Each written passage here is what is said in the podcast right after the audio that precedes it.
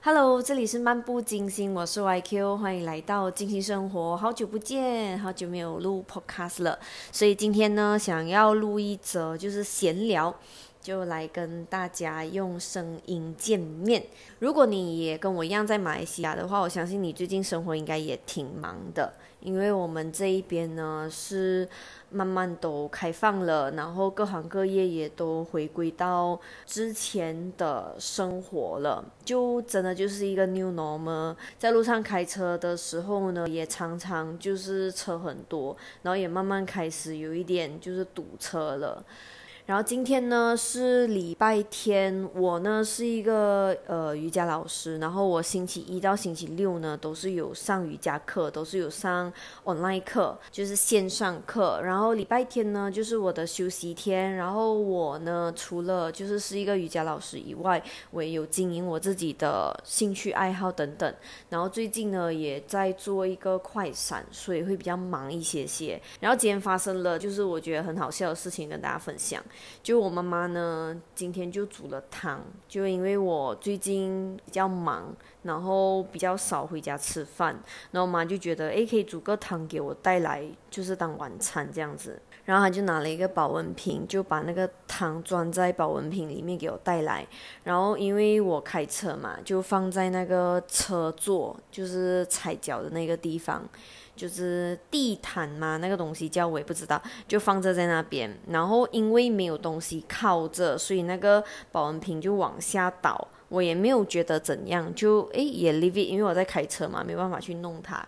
然后等我到了就我工作的 studio 的时候，我才发现我的地毯在冒烟，因为那个汤洒出来了。然后我后来我打开那个盖子看的时候，我发现因为保温瓶哦，它的那个盖子里面其实是会有一层的那个 rubber 塑胶这样子，把它 vacuum 着，就是吸着。就那个汤就不会漏出来嘛，然后那一个 rubber 呢是不见了的。我有问我妈妈为什么没有那个 rubber，那个 rubber 去了哪里？然后我妈妈也不知道，就因为没有那个 rubber，所以那个糖洒了出来。然后其实我是一个蛮常会用饭盒啊。呃，保温瓶等等的人，就我每次去打包，像之前 N C O 期间呢，就每次去买东西的话，我都是会尽量带自己的。然后我的那个车上的那个地毯呢，也喝过不少东西，糖水也有，拉沙也有，就是会洒出出来。就可能像有一些盒子不适合用来打包，但是就我不想要用 plastic 袋，所以我就执意要用那一些餐盒来打包。所以有时候在开车的过程的时候。有一些摇晃啊，那个汤汁会不小心洒出来。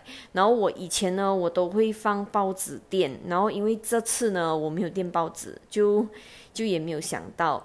就我刚刚呢就想想一下，我就觉得，哎，其实我可以在我的车座这一边放一个像可能保冷箱之类的东西。就像保热箱这一些东西，就我的餐盒那一些能够放在里面，然后我带回来的时候就会比较安全。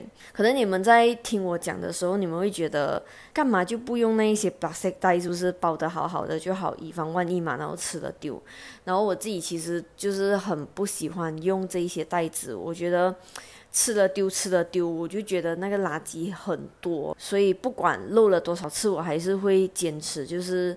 用餐盒，用餐盒我比较开心，所以就接下来还是一样会用餐盒，只是就是很多东西可能就要更加注意，然后让我的打包就是我的用餐能够愉快一些些。然后还有一件事情就是呢，我从去年的 MCO 三月开始到现在呢，我。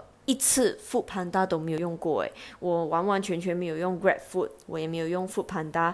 我只要我想吃东西，我都是会自己亲自去打包，就我一次外卖都没叫过，就纯粹跟大家分享一下，就是我对这个。打包文化的想法，其实我比较喜欢堂食啦。就如果能够带印的话，我就不需要洗碗那一些。我其实还蛮喜欢带印的，比起就是打包食物。好，所以希望大家以后呢，就我们大家都用餐愉快，然后在打包带走食物的时候，就可以不发生像我今天发生的这种怀疑人生的这种事情。OK，好，See you，See you，下次见，拜拜。